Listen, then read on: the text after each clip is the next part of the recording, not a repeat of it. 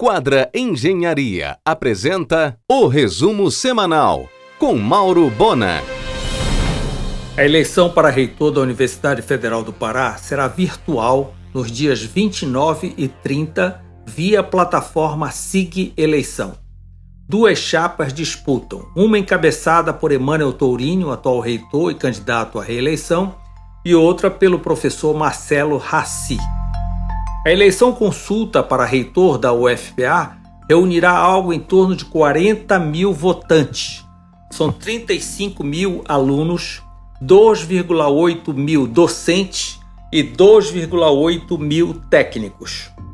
Peso paritário com um terço para cada categoria.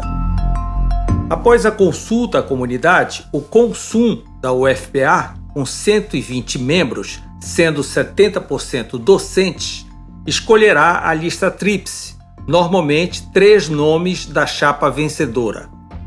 A lista seguirá no dia 23 para o MEC. Pela legislação atual, o presidente é obrigado a acatá-la. A eleição para o comando da Assembleia Paraense, prevista para o próximo dia 30, deveria ser virtual.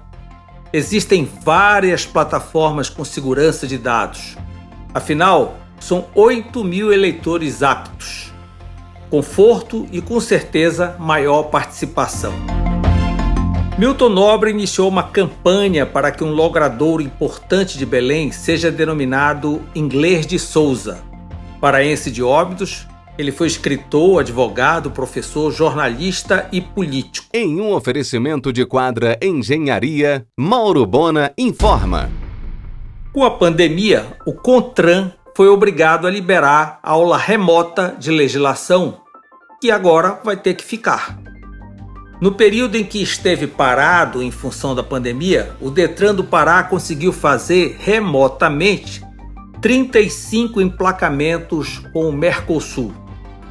Agora, quem quiser pode trocar a placa do seu veículo para o padrão Mercosul. Neste ano, o Pará será o terceiro maior exportador de grãos do Brasil. Em 2026, assumirá a liderança. Diante do cenário atual, os irmãos Castanho acionaram o compasso de espera para abrir o restaurante Baiuca na Brás, coisa para dezembro. Mais uma farmácia na Doca, a rede Maxi Popular, ficou com o antigo ponto do El Patron, intermediação da Doutor Imóveis.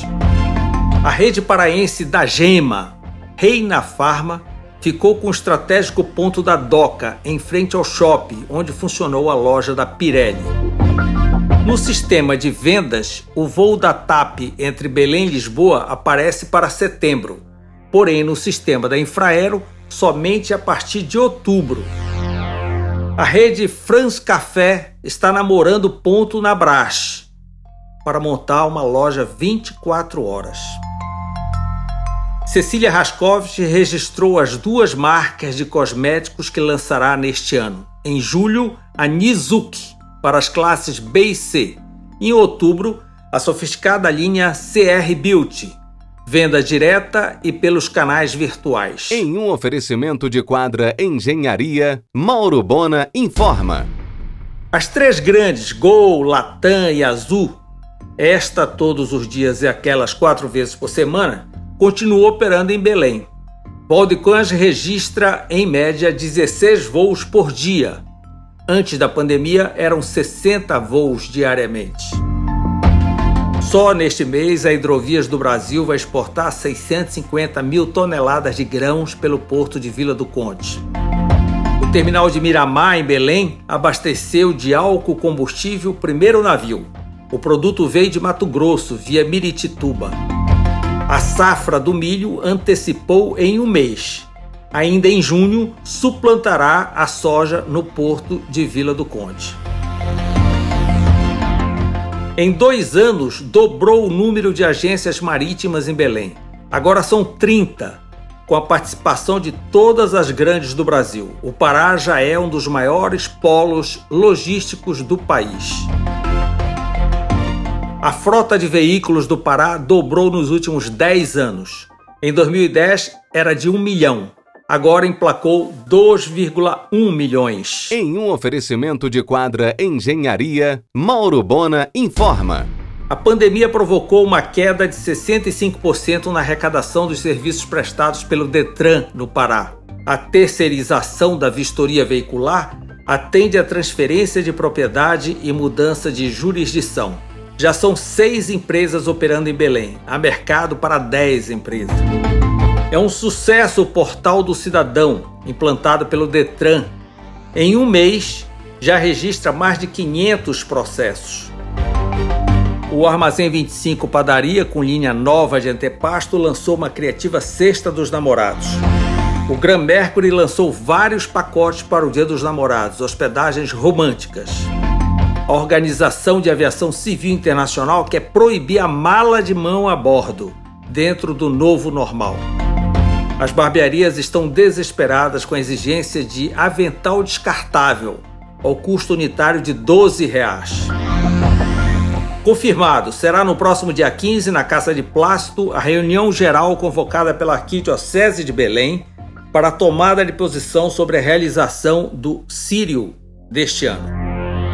O Salão Cássius saiu do Bosque Grão-Pará e a Forever 21 está deixando o Brasil. O McDonald's sinalizou chegada àquele shopping. A pandemia tirou do mix do Pátio Belém Sony dos Pés, Vikingburg, Carrossel e Imaginário. Em compensação, traz Torra, Kids Play, Picadilhas e Golden Plaza não reabriram no mix do Boulevard Globo Esporte, Andarela, Evésia e Overente. A franquia da CVC, São Gaspar de artigos religiosos e Protofit de moda de ginástica deixaram o mix do Metrópole. A Samsung chega com um lojão. A eleição para o comando do Paysandu será em dezembro. A situação já montou chapa.